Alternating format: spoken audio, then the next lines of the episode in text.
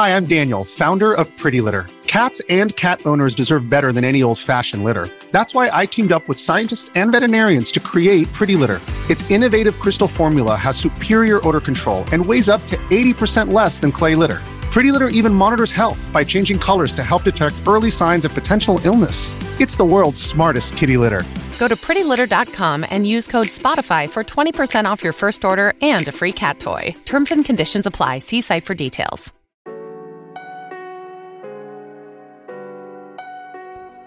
Hola a todos, soy Víctor Abarca y estás escuchando Expreso con Víctor, el podcast diario sobre tecnología, tecnología que importa y cultura digital. Bien, ¿te imaginas un nuevo ecosistema gamer en el que Sony trajese al mundo no solo un nuevo servicio de juegos en la nube, que eso yo creo que es algo que necesitan, sino también una consola portátil? Una segunda parte de la PlayStation Vita. Bueno, pues este va a ser el principal tema del día en este expreso con Víctor de miércoles. Pero además vamos a hablar de OpenIA, también de auriculares, de Android y hasta de Stranger Things. Y no olvides que puedes verme si mm, mm, lo haces desde YouTube en el nuevo canal de Café con Víctor que hemos abierto.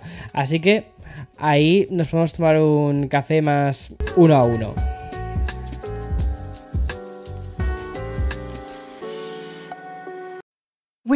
Mealtime inspiration, it's worth shopping Kroger, where you'll find over 30,000 mouthwatering choices that excite your inner foodie. And no matter what tasty choice you make, you'll enjoy our everyday low prices, plus extra ways to save, like digital coupons worth over $600 each week. You can also save up to $1 off per gallon at the pump with fuel points. More savings and more inspiring flavors make shopping Kroger worth it every time. Kroger, fresh for everyone. Fuel restrictions apply.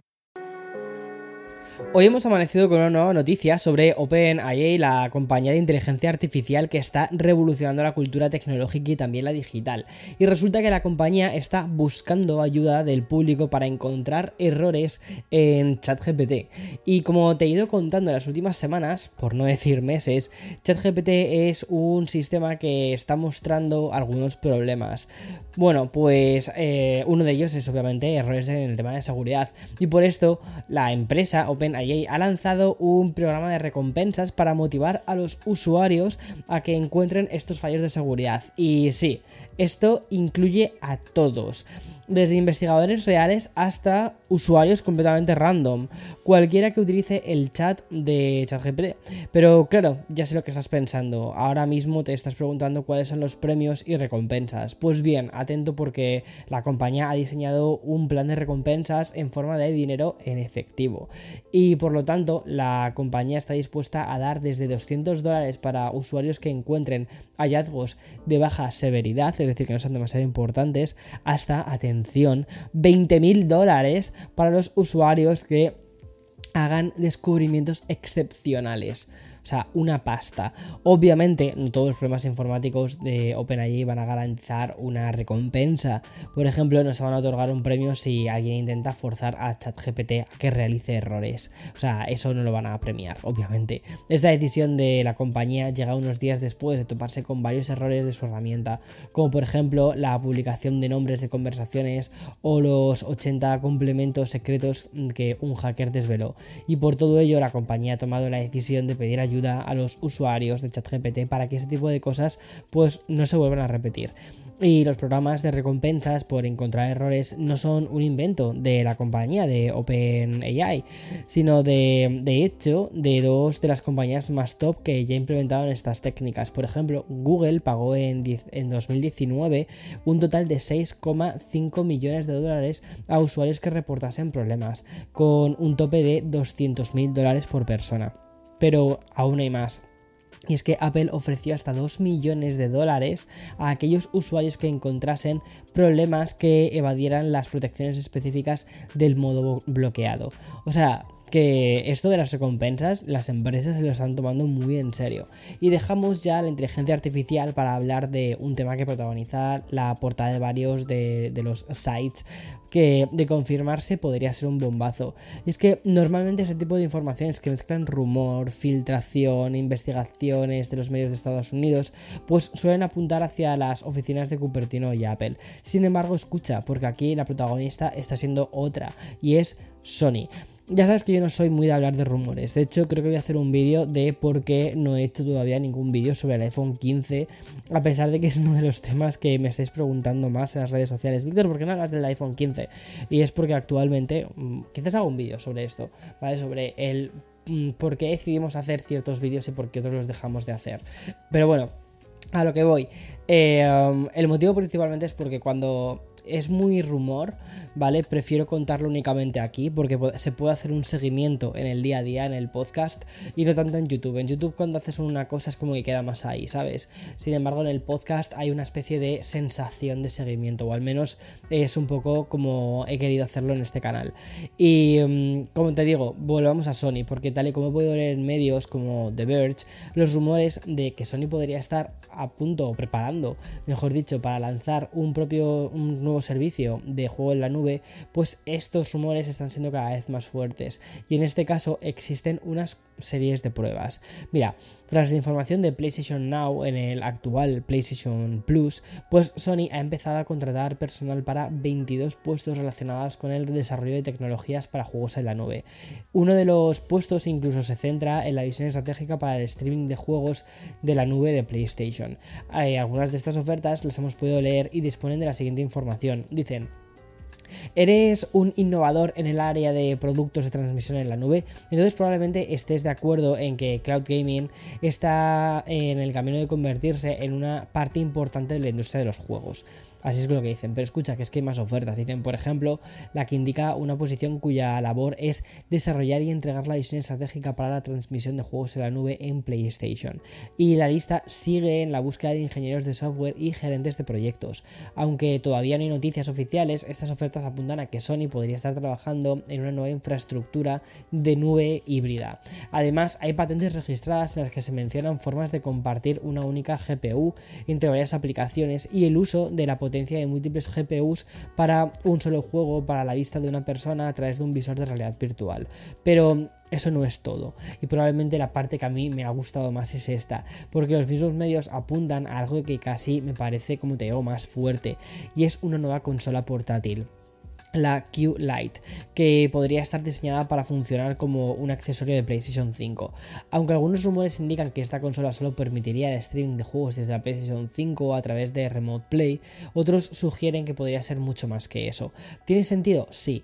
Recuerda que hace no mucho Logitech lanzó una consola para hacer juegos de cloud gaming y podías eh, usarla tanto para Xbox como para PlayStation 5. Entonces tiene bastante sentido que Sony esté encontrando que existe un mercado. Además, fíjate, por ejemplo, ordenadores mm, ordenadores consola, ¿no? Como, como eh, el Steam Deck han tenido muchísima fuerza, están funcionando muy bien. Y yo creo que la Nintendo Switch lo que ha hecho ha sido pavimentar de nuevo esta especie de juego de volver a tener una consola portátil en tus manos. Bueno, y aprovechando este posible bombazo de Sony, pues aprovecho para presentarte sus nuevos auriculares de estudio bautizados como los MDR MV1. Este nuevo dispositivo de Sony está concebido para ofrecer la mejor calidad de sonido a los usuarios profesionales y para ello los usuarios cuentan con, para esto, perdona, los, los eh, estos auriculares eh, cuentan con una función única que es la de 360 Reality Audio, que permite reproducir audio espacial con una precisión y un detalle sin precedentes gracias a la cual se pueden escuchar los objetos sonoros en un espacio que cubre pues casi todo el entorno, es decir, los 360 grados. Y siguiendo con las prestaciones más técnicas, estos Sony MDR cuentan con una reproducción de banda ultra ancha que comprende desde los 5 Hz hasta los 80 kHz, incluyendo agudos naturales, lo que facilita el trabajo de un muy buen procesamiento de sonido. También tiene una estructura posterior abierta y reduce los sonidos reflejados internamente y elimina las resonancias acústicas. Gracias a esto, ¿vale? Se va a poder utilizar durante un montón de horas y de ahí que eh, los hayan diseñado para los usuarios de, de estudio, por ejemplo. Y Sony lo que ha hecho ha sido perfilar un dispositivo que resulta compatible con servicios de 360 Reality Mix Environment. Es decir, la tecnología de sonido espacial, como Dolby Atmos tiene la suya, bueno, pues Sony también tiene la suya, y es básicamente para intentar eh, reproducir el entorno de campo de sonido en un estudio de referencia, aumentando la capacidad de reproducción desde cualquier lugar. Y estos auriculares para entornos profesionales van a estar disponibles en el mes de abril y van a costar unos 400 euros. Y cambio totalmente el tema para hablarte de la nueva función presentada por Google para su sistema operativo. Efectivamente, Android recibe una novedad bastante interesante ya que va a permitir que los usuarios puedan liberar bastante espacio de almacenamiento en sus smartphones. Esta novedad ha recibido el nombre de archivo automático y como su propio nombre mm, pues indica prácticamente va a eliminar automáticamente más del 60% de los datos de aplicaciones no utilizadas para ahorrar espacio de almacenamiento. Gracias a esta función, los teléfonos inteligentes pues no solo van a reducir la tasa de desinstalación de aplicaciones, sino que también va a permitir a los usuarios descargar aplicaciones rápidamente cuando las necesiten. Esta función va a estar disponible para mm, en las que los desarrolladores ya estén utilizando el App Bundle. Y mm, los usuarios de Android van a ver un aviso que para usar la función de archivo automático cuando su dispositivo se esté quedando sin almacenamiento mientras intentan instalar una nueva aplicación. Luego van a poder optar si quieren activar esta función y va a archivar automáticamente las aplicaciones no utilizadas y va a deshabilitar también las notificaciones. Y sigo con Google ya para concluir porque YouTube ha anunciado una serie de nuevas características para suscriptores premium, entre las que se encuentra la posibilidad de acceder a una nueva versión mejorada de 1080. Entre, o sea, esta nueva opción que ofrece los vídeos con mejor calidad va a dejar de estar solo disponible para usuarios de iOS, para estarlo también en la versión web. Y obviamente eh, la opción estándar de 1080 va a seguir estando disponible para todos los usuarios, incluyendo los suscriptores premium. Simplemente lo que se va a añadir es una opción mejorada, ¿vale? Que según informan desde Google se trata de una mm, versión con una mejor tasa de bits para la transmisión en 1080, que garantiza pues más nitidez, movimientos y detalles. Y además de esta nueva característica, eh, YouTube también ha anunciado otras mejoras para los suscriptores premium, como la posibilidad de ver vídeos con otros usuarios usando FaceTime a través de SharePlay para usuarios de, iOS, igual que puedes hacer por ejemplo con el Apple TV y Apple TV Plus, o sea, una cosa muy curiosa. También se va a añadir la posibilidad de retomar los vídeos en el punto en el que los dejaste, aunque se retomen en otras versiones de Android, iOS y también la versión web. Otras funciones anunciadas ya han, sido como han sido la extensión de la función de cola que va a permitir a los usuarios crear listas de reproducción de vídeos para ver a continuación o las descargas inteligentes. Esta última va a agregar automáticamente vídeos recomendados a la biblioteca de los usuarios mientras estén conectados al Wi para que puedan verlo sin conexión. No está nada mal pensado. Y ya a acabar el episodio, ¿vale? Con una noticia muy, muy, muy, breve, que además es de cultura digital. Y es que Netflix ha anunciado una serie animada basada en Stranger Things. Obviamente, la plataforma no iba a desaprovechar lo potente de esta IP. Y no hay nada mejor que seguir expandiendo todo su universo. En este caso, se trata de un spin-off creado por el creador, o sea, ideado por el creador de Glitch eh, and Fanboys and Champs and Champs pero que también contará con los creadores de la serie original, es decir, los hermanos Duffer. Y te recuerdo que Stranger Things volverá este año con la quinta y última temporada, pero también con un juego de realidad virtual que llegará a finales de este año, una precuela en forma de obra de teatro y hasta un programa de acción en vivo. En fin, que todavía nos queda Stranger Things para rato, todo lo que Netflix quiera seguir estirándolo realmente. Y bien, hasta aquí el episodio de hoy, mañana más y mejor. Chao, chao.